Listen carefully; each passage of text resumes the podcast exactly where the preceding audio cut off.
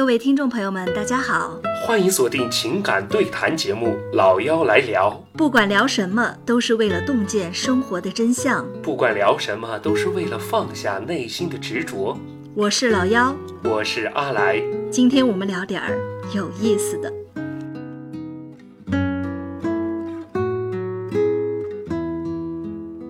哎呀，阿来，上一期呃说到婆媳矛盾嘛，就说了很多呃你妈妈的事情，对吧？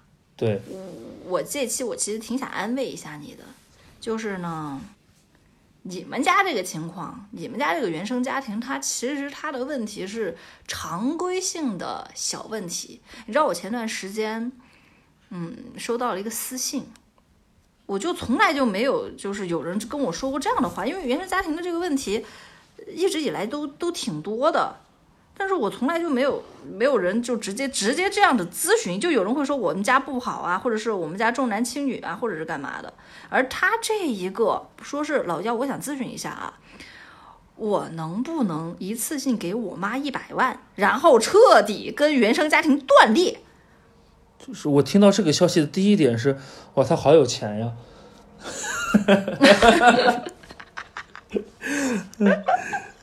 这么年轻，一百万说拿就拿出来了。而且我还在想一个问题，嗯就是说你都有一百万了，你妈对你还不满意？你这么出息了，你爸妈对你还不满意？对，啊，就是他对这个家庭的矛盾就是很深很深的。我跟你说这个事情，我联想到了一个人，你知道吗？嗯，准确的说是一个神，我认识吗？这个人？你认识，大家都认识一个神，割骨还父，割肉还母，哦，是不是哪吒？你知道吗？啊，你我记得我小时候那个时候还小嘛，我那个时候看到哪吒，他就是一刀一刀的，他剔骨切肉，他还给他父母啊，就是了却深恩亲情呢。我那个时候大受震撼，我同时感到非常解气，我同时又很疑惑，这种疑惑我又带到了现在，我就特别纳闷儿，这样真能还得了吗？啊？不是还得了还不了的问题，现在是你割得断割不断的问题。那我们现在就不说是什么割骨还肉、割割肉还母了。你觉得他这个这个这个方案可行吗？给一百万，然后跟原生家庭决裂？那完全不可行。他这个矛盾点是基于是什么？他没有跟我说矛盾点，他不管什么矛盾，这样都不可能，这样都不行，知道吧？因为父母的恩情是还不了，也是没法还的呀。啊而且他跟你提出这个问题出来啊，其实他本身有一定心理的一个障碍在，他不是想去解决，他是想逃避的。不是的，你你有没有这种想法？就是我我说父母的恩情还不了，没法还，不是说这个是真的是多么大的恩情是不得了。我是觉得啊，如果父母爱你，他就不会觉得你欠他们的，对吧？嗯，他不会是不存在什么恩情不恩情的。但是父母一旦认为对你有了生恩啊、养恩啊，给了你一条命，他一旦有了这样的想法，你就是怎么还都不可能让他满意啊！一百万不行，一千万也不行啊，拿命更不行啊，对吧？对你想死都得经过他们同意。说句难听点的话，对呀、就所以就是像是你和你的爸爸妈妈，对吧？他们对你强势了、控制了，你拿出你的态度了，嗯，啊、他们也也基本上妥协了，他们也不能把你咋地。上期我也聊到了，我爸妈他们是很强势的一种，就从小就是比较压着我吧，导致我的逆反心理也挺强的。呃，也做了一些出格的一些事情，就是在父母眼中很出格的事情。不，我发现你们这种小孩儿，你们这种小孩儿的发疯啊，永远都是自毁式的发疯。就是我对父母没法，我我作践我自己，我瞎报学校，我跟你们对着干，对吧？我不顾自己的钱，你们越想我怎么样，我就越不怎么样；你们越想我好，我就去坏。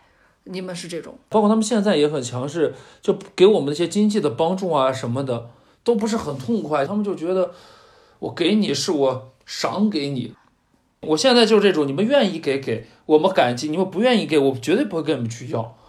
那不要不要，到最后不该给他们还得给吗？我跟你说，嗯我公公也是这样的，啊，但我无所谓，我适应，你知道吧？嗯我就去哄就行了。你给我钱我就舔，没事儿。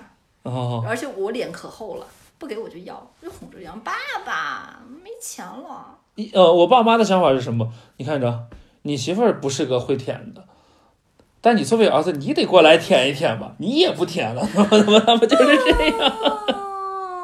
他也是找存在感、啊呃对没有办法。对，就是这个其实都是很小的事情，但你像说是他说啊，我我给父母一百万，我想脱离我的原生家庭，就是我目前想到的只有两种情况，第一种就是可能啊，我觉得是他是不是一个特别重男轻女的一个家庭，而他作为一个女孩，有个哥哥或者弟弟什么，就父母无限的从他身上去剥夺。他就觉得我长痛不如短痛，我一我一百万我买断了这个就算了，就不要再来吸我的血了。那那如果是这种情况，你觉得买得断吗？我觉得不会买断。我的天呐，你你这次拿一百万，一百万完了之后，等他们缺钱的时候，还会过来找你的。第二种情况是，给你投稿的这一位是一个年龄特别特别小、心智还不成熟、比较幼稚的一个孩子，可能是一个学生。对，因为我嗯觉得这种想法都是非常的幼稚的，就是怎么说呢？你既然已经决定要跟他断绝关系了，对吧？嗯，你直接就断绝了就好了，我还给你钱断绝关系，什么啊分手费啊，对，其实你真 对吧？就是这样子的呀。如果说像第一种那种不断的吸你血，那种如果是这种情况，你要么跟父母说明了我就不给了，要么直接就你断绝联系就行了嘛。你花那一百万干啥呢？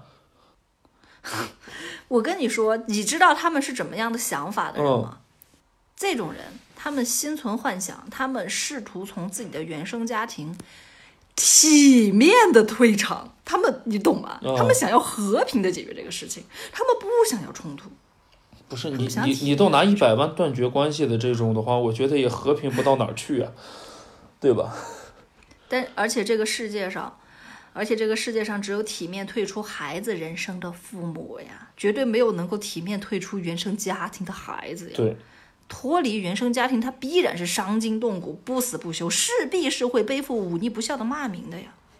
而且，如果你的父母是那种理直气壮的给觉得呃给了你命，你的什么事情他都能他都能说了算的，你提出想要脱离他们，他们当场就能疯掉。那与其让他们疯掉，不如你先发疯。不是这种，就是但凡有点法律常识或者生活常识的人，只要你成年之后，不是脱离原生家庭，你不受任何人控制，我觉得这个是做人的一项基本权利吧。我跟你说，我有一段时间特别不能够理解他们这种，嗯、就是就是这这这种小孩嘛，我不能理解他们会为什么会有这样的想法。但是我们回溯到他的童年，你就会发现了，他缺爱，他长期以来就特别渴望，嗯，父母的认可。以及说他肯定已经被所谓的孝道啊、所谓的亲情啊已经捆绑多年了。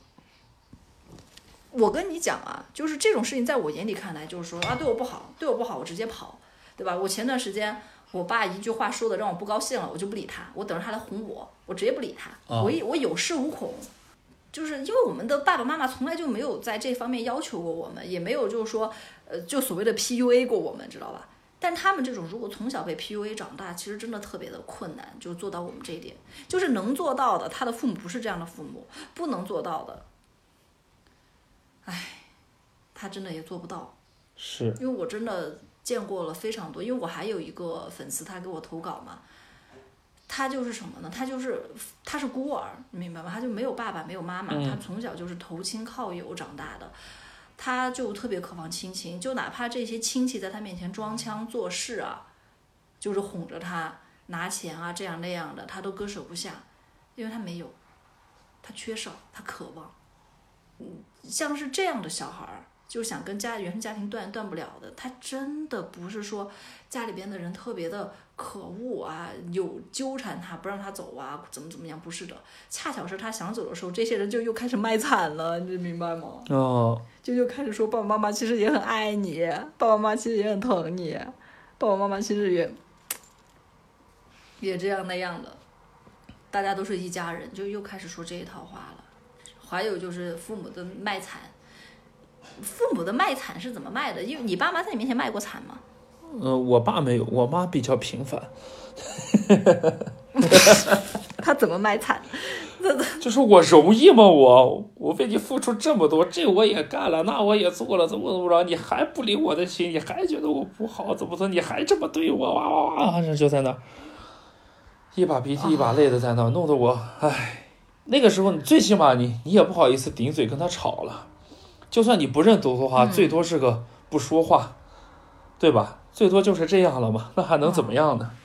对吧？你爸妈确实就是因为很多的父母，因为 PUA 它就是一个卖惨，还有就是很爱你，就是温暖加卖惨，再加控制，一个一个集合一个组合拳。对，父亲一般还好，就是男性这边的话比较会少一点，就是像我这种话多外放性格的人很少，男性啊，对，呃，就是女性的她的情感会更细腻一点，她更愿意去表达这种情感。一般有这样的想法的，他肯定是就是跟父母这一块的关系搞得肯定是非常非常差的。就是还是我刚才说的，我觉得像我刚才猜测的第一种情况概率是比较低的，我觉得概率多的还是第二种情况。啊，我有的时候真特别纳闷儿，就是感觉因为就家里的问题，包括这是两代人之间的代沟。因为我外婆嘛，我外婆她也就是觉得有什么大不了的，就是我外婆的思想真的是父母只要把我养大了，他们做的再坏都是我父母我都要认的。而且他们那一代。那一代人接受的所谓父母的什么家庭暴力也好啊，嗯，什么冷遇也好啊，这是我们想象不到的。他们都能够好好的，感觉现在我感觉他们心里也很健康。我跟你说，我外婆她的原生家庭遭遇啊，我我觉得太离谱了。就是当时是什么情况？她跟我说的时候，我惊呆了，因为我也是在跟她谈论，她就说谁家小孩长大了不认自己爸妈了，然后我就说可能是他爸妈对他不好打他了，然后我外婆说那有啥？我外婆就跟我讲了一件她童年的事情，说她童年有一段时间，不就是她小的时候病得特别的重，嗯病得特别的重，然后家里边呢，呃，一方面是确实穷，没有钱医治；另一方面孩子多，她也是个女孩儿，她的爸爸妈妈就决定放弃她。然后她爸妈决定放弃她，做了一件什么事情呢？就觉得她要死了，不想她死在家里，就给她换上了寿衣，真的给她换上了死人穿的衣服，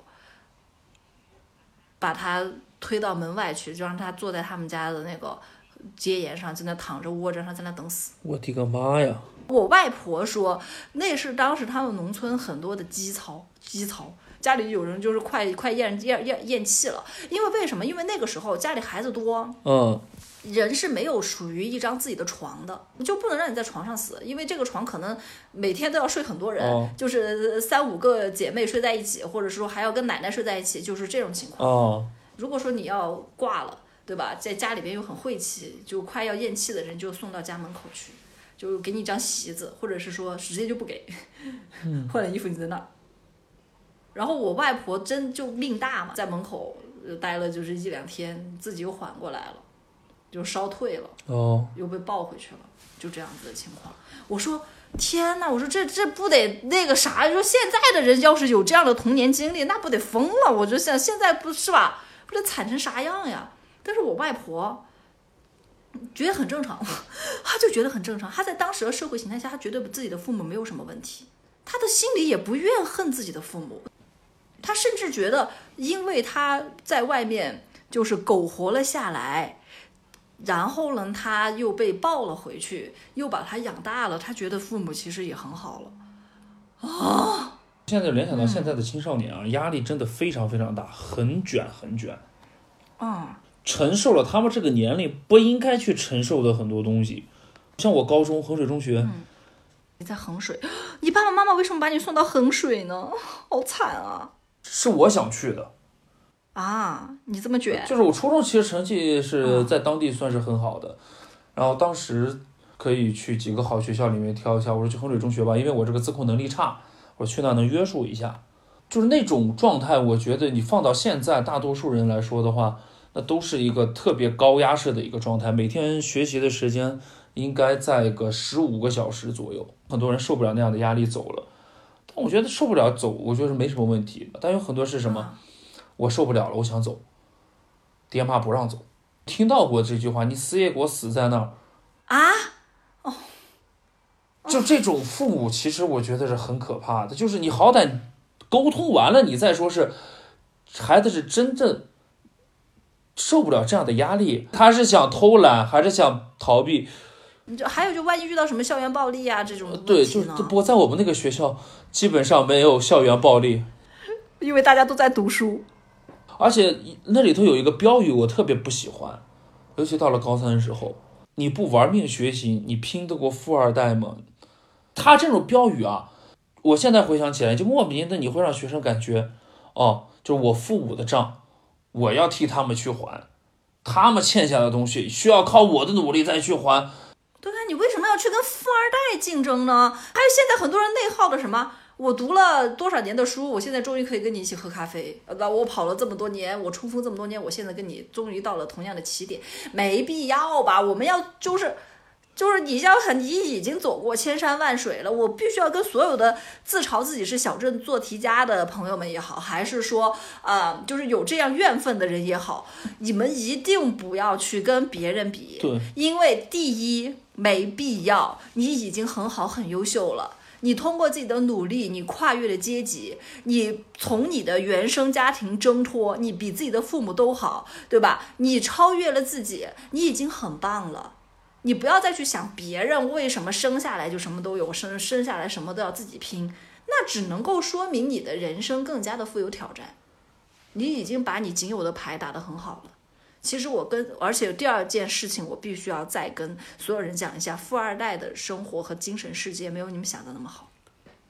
他们也有他们的任务，他们也有他们想要完成的事情，他们也有他们需要去争取的东西，甚至对他们而言更难。我这个绝对不是凡尔赛。就是也身边就是呃对，身边有就是很多这种朋友，他们家庭条件都特别好，但是他们确实有他们的苦恼。但在这儿我不想多说。第一是因为有些话题会涉及到他们的个人隐私。第二，就我说出来，咱们大多数人都不信，因为咱们没有体验到过人家的这种生活，没有到达这样的一个阶层去。我可以说，我身边有这样的人，因为我我倒不是说特别的有钱，因为你知道我在一个小县城里嘛，然后我我老公家的家庭条件也还可以，反正 都是。呃，就反正还可以，就是县城富二代 那种。嗯，他们那个圈子真的是，我就发现了，就是他们那些小孩在我的心目中啊，我觉得条件都很好了，包括我老公在内，说实话，觉得条件都很好了。但是他们真的过得非常的辛苦，因为他们真的非常的想要证明自己。因为我怎么跟你说了？因为他们的爸爸妈妈都是，呃，嗯，改革开放之后。啊，靠自己的努力挣扎出来的富一代，你明白吧？他们不是那种，因为我们本来就小地方嘛，就是能得到现在都不错了。我们小小县城是不可能有什么世袭罔替的什么大家族的，基本上就是现在条件好一点的，都是就是我们父母还可以，再往上走，爷爷奶奶都是农村，都是都是农村的，都是这种情况。所以说他们的父母啊，都是什么样的父母呢？都是自己的。原生家庭不怎么好，也就是受就是就家庭教育这一块很缺失，不知道怎么教育孩子啊，自己很优秀，对吧？但是呢，对于教育孩子这个事情上，确实也非常的专断，而且，呃，就自己这种父母，他们小时候又吃过苦的，所以他们现在就是特别也希望自己的孩子。呃，因为他们成长的路径跟就是有时代特性嘛，就是说我什么都没有，但是呢，我通过自己的努力，我吃苦，怎么怎么样，我拿到了一些比较大的结果，所以说他们就会觉得我们家我们孩子也应该吃苦，应该锻炼，对吧？不能飘，不能够怎么怎么样。而且他们那一代的很多的大人哈，嗯，有那种。没有怎么注意教育，但是孩子就家里很有钱，但孩子就误入歧途的这种，所以说他们那个时候就只要不是说那种暴发暴发户啊，只要稍微有点认知的，他们就会走向另一个极端，就对自己的小孩特别的严格，随时都在打压。我其实有的时候觉着，就是他们那帮人其实特别的可怜。我跟你说为什么可怜，就是第一，他们的爸爸特别的传统。就觉得我已经创造出了一份家业，你需要来子承父业。你就是去留学也好，你去干嘛也好，你就在外面看了多大的世界，你都必须要给我回来，回到这个县城里，呃，做我们家的家族企业。虽然这个家族企业可能就是个泡菜厂，呃，一年可能 可能就是个泡菜厂这种，你知道吗？真的。但是你也必须回来，因为我我前段时间有去我我老公他有个好朋友，他们家开了个印刷厂。我老公那个好朋友是自己什么就就很优秀，在银行里工作，也是出国留学学的金融，在银行工作，而且是当了个小领导，在银行工作可能一个一年也能挣个五六十万，很优秀了，很优秀了，是吧？嗯，对啊。就这，被他爹就是就不知道用了什么手段，硬给从从成都给拉了回来，在印刷厂 印印刷厂。然后他们家那个印刷厂又是那种家庭作坊式印刷厂，知道吧？就是那个厂房又非常老旧。我上次去他们家，我就看他那种那种工作环境，你知道就，哦我说你的天呐，我说你这不得抑郁呀？他，他就说，他说对，他说我真的要抑郁了。而且你知道吗？就是县城里边做生意，它有一套自己的规则，有很多你觉得非常烦的那种应酬，你打交道的人。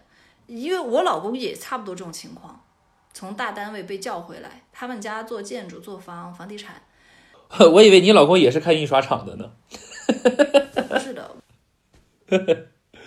嗯。我个人认为。我公公的这个决定基本上是把我老公毁了，因为你知道现在这个经济形势，就是这个行业基本上垮塌了。我公公他觉得他可以代代相传的事业，到现在他自己基本上就是保个本，安全下车了。我们现在基本上也不敢再动项目，哦，就这样。我老公现在基本上就是属于没有什么事情做，好惨，好惨。就是也没有多惨，只只不过是从豪门太太突然变成了奋斗女青年了嘛，对不对？也没有，也没有，也没有。不不不，现在现现在不是的，我拿你，你也不能这么解读我啊。我不是那个什么家里边就是没有人赚钱了，然后自己在那啥的，还是赚钱的。嗯。只是我老公他就没有办法把这个事业做得更光辉、做大做强了。朋友们听到了吗？像老幺这样的家庭，你其实也都会有很多很多问题和难题的。家家有本难念的经，并不是说是。所有的难题都会集中在一个人身上，我就要怨天尤人，就是我的家庭是怎么样，我的父母是怎么样，千万不要这么去想。嗯，真的不要，因为我老公他就是也有一个表弟，家庭条件就不是特别好，然后那个表弟他现在就发展的很好，就是他也同样就读书出来了，但家里边帮不上什么忙，他就自己很努力，然后他现在是他们家族的荣耀，明白吧？就在家里边是没有人会打压他的。就所有人都围着他转，我老公反而很羡慕他。我老公他觉得他现在回来还要舔他爸爸，呃，还要这样子，他觉得特特别特别难受。那我觉得就是每个人如何去评定这自己的这样的心态，就是嗯，你觉得你的收获和你的付出是不是成正比的？其实绝大多数情况下完全都是成正比的，只不过很多人觉得。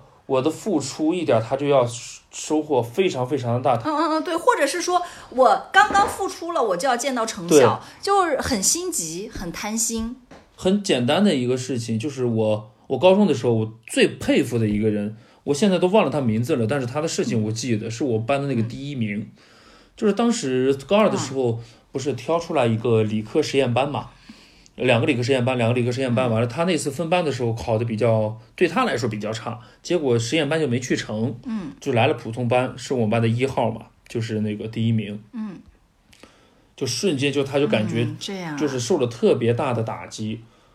但是我不是说，但是我接下来讲他的故事，我不是说是让大家去学他啊，我是希望有他这样的一个就是心态是在那儿。他他的家庭条件特别差了，他家里三个孩子吧，三个孩子，但他家的年收入只有八千，当时年收入只有八千，在那个年收入对对对，年收入只有八千，那确实，所以就是他当时是什么？每天早上到食堂，一颗鸡蛋，五个馒头，再接一暖壶。当时高中每一个学生都会有一个暖壶，因为基本上你接完水一天都不怎么会离开教室，一暖壶水接回来，嗯。然后他每个月会从家里面拿一大坛子咸菜，然后这么一天就下来了，基本上就不动。然后每天晚上，因为我还跟他一个宿舍，每天晚上他是，就是临睡前就当着那种不锈钢的那种饭缸饭盆儿，他临睡前他都会喝将近一盆的水，然后到凌晨三点半将近四点起来，然后就不睡了，然后就在走廊里面看书，然后白天。困的特别困的情况下，站起来再不行吃辣椒啊，定就是掐自己腿啊什么的，这么下来了之后，人家最后超了清华的分数线都超了有个二十多分吧。在大二的时候，发明了就是关于高铁发明了一项专利，他和他的导师一起发明了一项专利，分到他手上是八十万。对大多数家庭来说是很多，但是绝对到不了说改变家庭命运的。但是对他们家来说，绝对是改变家庭命运的。一开始说的贴那个横幅，你怎么能拼过富二代呀？怎么样？我相信他一开始绝对不会说是我要去拼什么富二代，他只是想着能让我的整个家庭能好一点，通过我的努力能好一点就好一点而已。他的想法，我觉得这如果他直接拼富二代的话，他绝对不会用这样的方式的。就这样的方式，他八十万，他弄上八千万，他都拼不过那些富二代。这是我亲眼看到，就是他从高二到高三，就是两年的时间，头发基本上都白了一大半儿。他只不过是从一个家庭特别贫困的人，变成了一个普通的一个家庭，可能在普通家庭里头条件会好一点，但他绝对到不了说是达到富二代的这种级别去的。其实我们定目标啊，包括说是我们去做任何努力，给他想的纯粹一点，或者近一点就行，不要想的特别的宏大。我一定要达成什么什么目的，我一定要跨越阶级。而且也不要想着我要超过谁。对对对，很多人啊，就是把呃目标定的过于的宏大，或者是想要跟谁较劲，就是好强，他很有可能会走歪路的。他就会觉得带着一种仇富的心态，他就会带着一些盘算，很多人他就会开始坑蒙拐骗了。为什么会走歪路？就是因为什么？他给自己的目标定得很大，同样给自己的压力也很大。当他发现我通过正常的手段、合理、合法、合规的手段达不到的时候，他就会动歪脑筋了，对吧？呃，这就是我我之前采访过一个监狱的民警，重刑犯就判得很严重的罪犯，其实他的表现有，嗯就是差别会很大。像之前他罪名都是什么故意杀人、故意伤害致人死亡等等这样的，判的徒刑会非常的重，无期啊、死缓。但你现在你会发现这样的越来越少，为什么？每个人的法治观念在增强，反而是什么的多。现在最多的诈骗犯通过歪脑筋一想提升自己的收入啦，或者说是要达到什么样的目的呀？他们不是不懂法，他们是觉得只要我不伤害到别人，我是想通过欺骗的或者夸大其词这样的方式，去让我的生活改变，去让我的阶级去改变，才会是出现这样的一个状况在。就是除了这个之外，哈，还有人会为了所谓的走捷径，去在婚姻上动歪脑筋。我觉得这个东西啊，就是也不叫动歪脑筋，有所有得嘛。我付出了什么，我能收获到什么嘛？但这个里边也是有欺骗的呀。就我明明不爱这个人，我看上了他的某某某，然后我就去骗他说我很爱你，只是说这样的诈骗你说感情欺骗吗？不能被定对性，不能把他不能把他抓起来，就该把这种人也抓起来，这种受害者也很惨。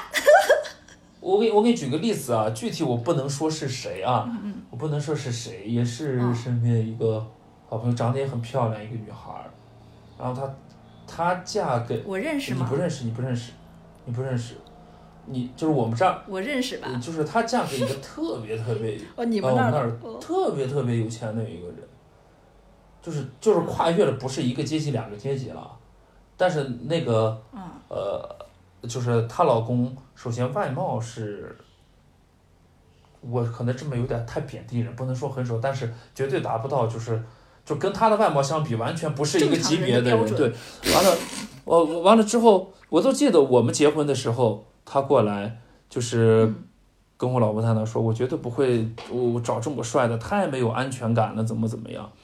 她嫁过去了之后，啊！你在干嘛？在夸自己这么对帅？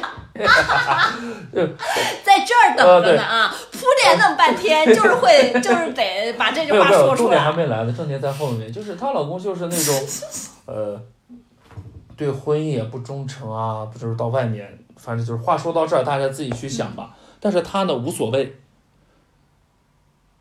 就是无所谓，就是因为她自己知道，我依靠的是我的外貌，我换来的是什么？换来的是阶级，换来的是金钱，换来的是更高品质的生活，所以其他的我也不，就是你也该玩玩玩完你回家就好。不一样的，我跟你说，女孩子，嗯女孩子就是动了这种心思，她其实想的是我用东西去换，你明白吗？她是能好好过日子的，她是能好好的生孩子过日子，她是能够拿着她老公给她呃买的包啊，她公婆给她发的红包，她是能开开心心的。嗯她是觉得自己食得咸鱼抵得渴，心态是非常稳定的。嗯但我告诉你很，但我告诉你，很多男人真的不是这么想。很多男人想的是，我靠这个女人，她当了我的垫脚石，我通过她快乐阶级，等我有钱了，掌握了资源，我就把她甩了，我就找我自己喜欢的。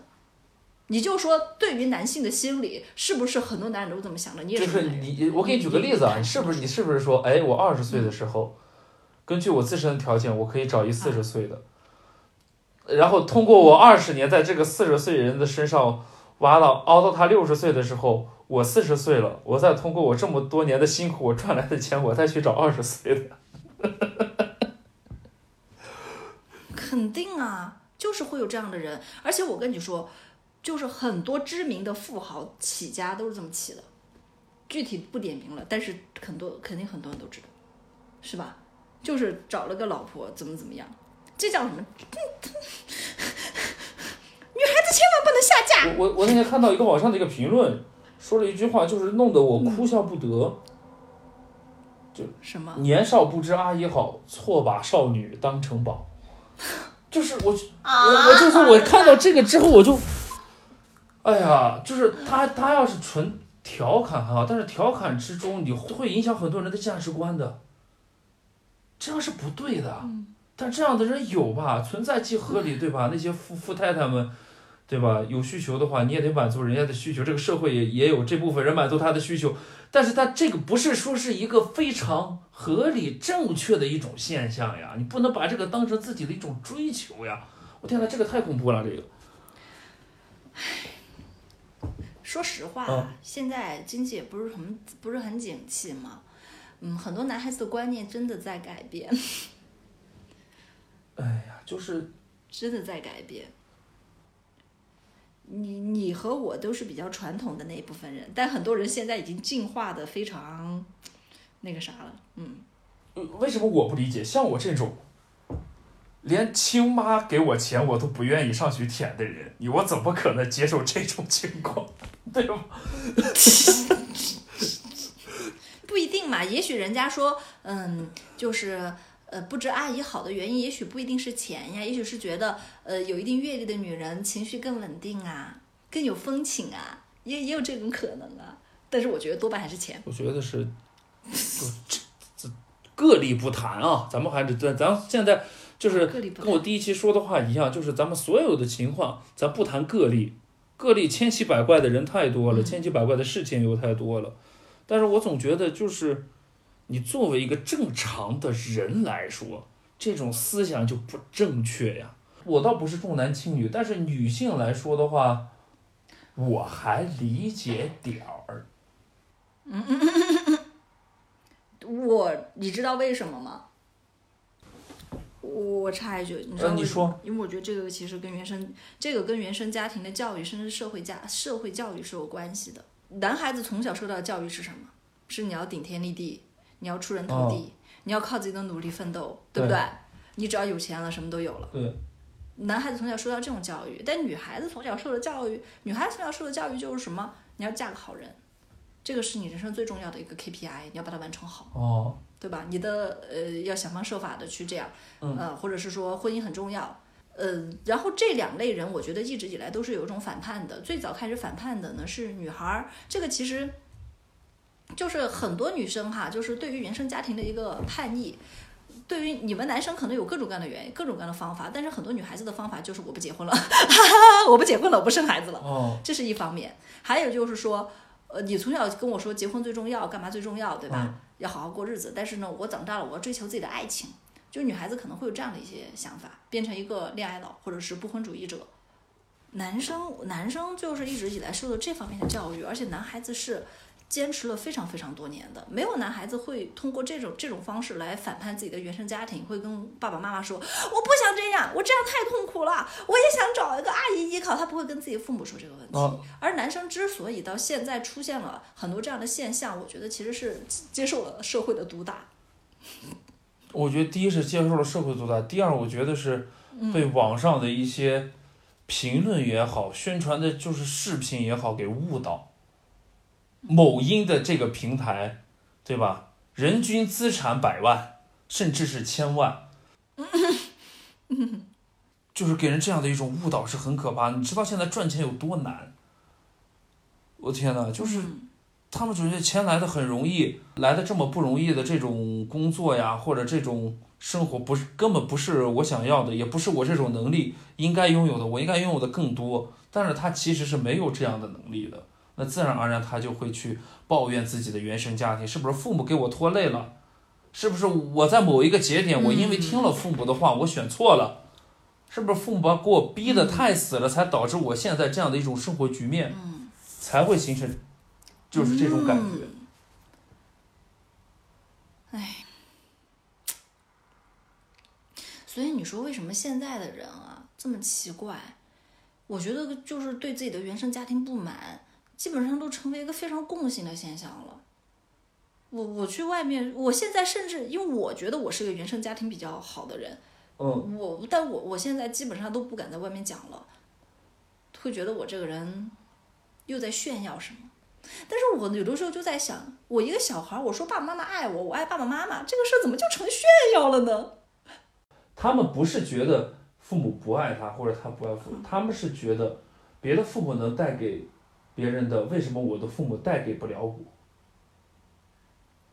嗯我那天在想一个问题，我觉得可能真的有一些父母有做的不好的地方，而一开始我是觉得这些人扭曲了吧？为什么就是连自己的爹妈都不认了？嗯，但是我现在说实话，我觉得可能父母的问题要大一点。但是我最后我想说的问题是什么呢？父母的问题大不是最大的问题，而是和父母他没有意识到自己有问题。其实我回顾我的童年啊，我跟各位听众朋友们说一下，我觉得我的父母非常的好，不是因为他们从小就在我的面前保保持稳定的情绪，从来不打骂我，永远在科学的育儿，不是的，而是我的父母能够做到绝大部分的父母做不到的事情，那就是道歉。哦，这个确实是，我的妈妈经常也会，在我小的时候吧，她情绪不稳定，她大姨妈她这这那那的，或者我爸惹她了，在我身上发发脾气的，有的时候也会掐我，会有一些体罚，但我妈冷静下来都会来哄我，这个事儿就很了不起，所以我是我没有什么心理阴影，而且我会觉得这是正常的，正常人的现象，爸爸妈妈也是人。我的心心智也比一般小孩成熟一点。我在社会上，在遇到别人对我发脾气，或者是在亲密关系当中，我老公发脾气，我也非常的容易接纳。我觉得很正常，他冷静下来就好了，我们可可以和好。这是我我父母教给我的东西，我觉得是他们对我最大的影响。包括现在，我有的时候我跟我父母吵吵架，他们也会来哄我的。嗯，其实很多，其实现在很多的那个八五后、九零后啊，像这样的，大多数都是独生子女嘛，就是他去比较的，不像像咱们父辈兄弟姐妹好几个，他们可能互相比较，就兄弟姐妹之间几个比较一下什么的，他都会比较的是一个跟自己的就是家庭呀什么完全不是一回事的人去比较，而且对于父母来说，我就这一个孩子，我把我所有的爱都给了他。但当然了，很多父母是什么？我把爱，我所有的爱都给了你的时候，自然而然，我觉得我既然这么爱你了，我为你付出这么多了，我觉得我是没什么错的。就算有错，你也应该包容我，你不应该去跟我敌对呀，怎么样？所以就就刚才我说的，都会出现抱怨的情况。但这个抱怨之后面临的就是沟通。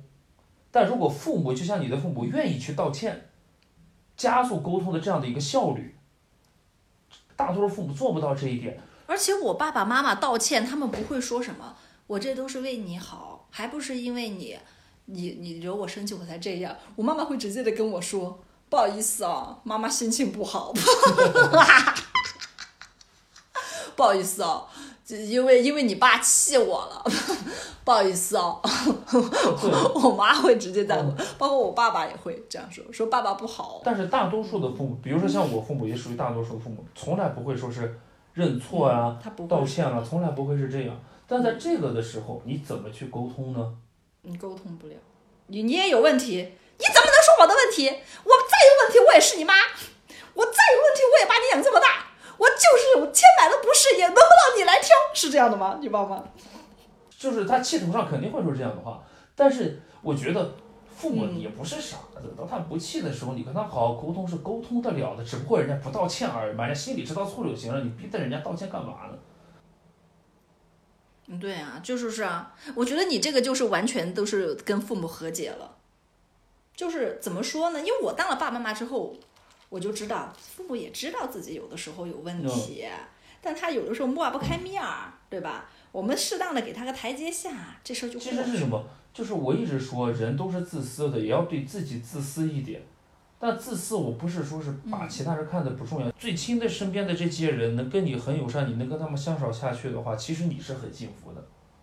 就是你无论你在外面再成功，一回家面对自己老婆孩子，面对自己的父母最亲的这波的人，你跟他们都是天天吵架，天天闹，你也会很烦很烦很烦的。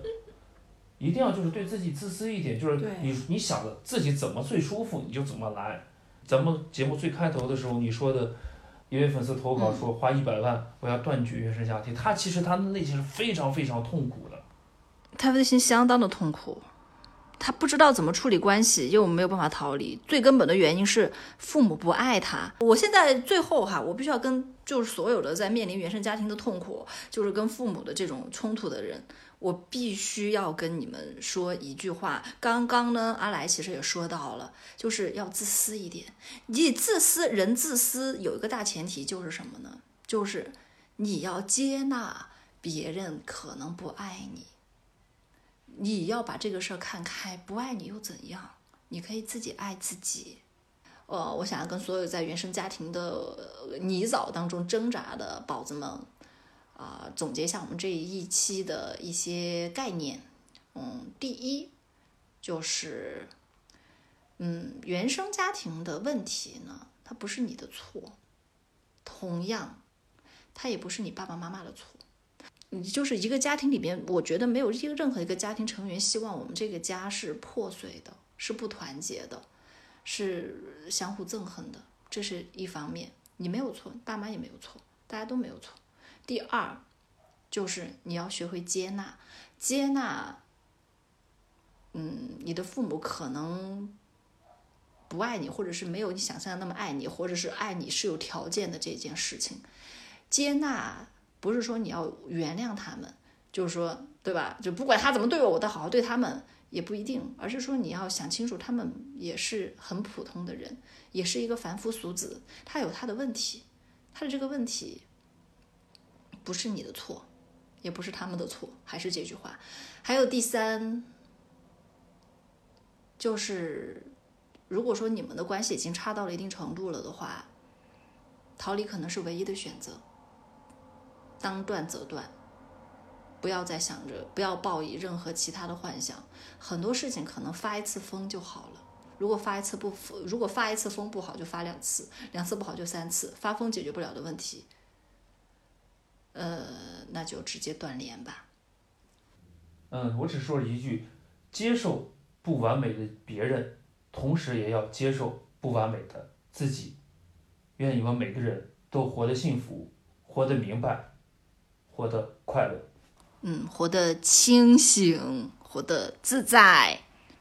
好啦，这期节目就是这个样子。我是老妖，我是阿来，老妖来聊，等你来到我们的聊天室。喜欢的朋友记得订阅我们的节目，再帮两个主播点点关注。好了，这期就这个样子，拜拜。拜拜。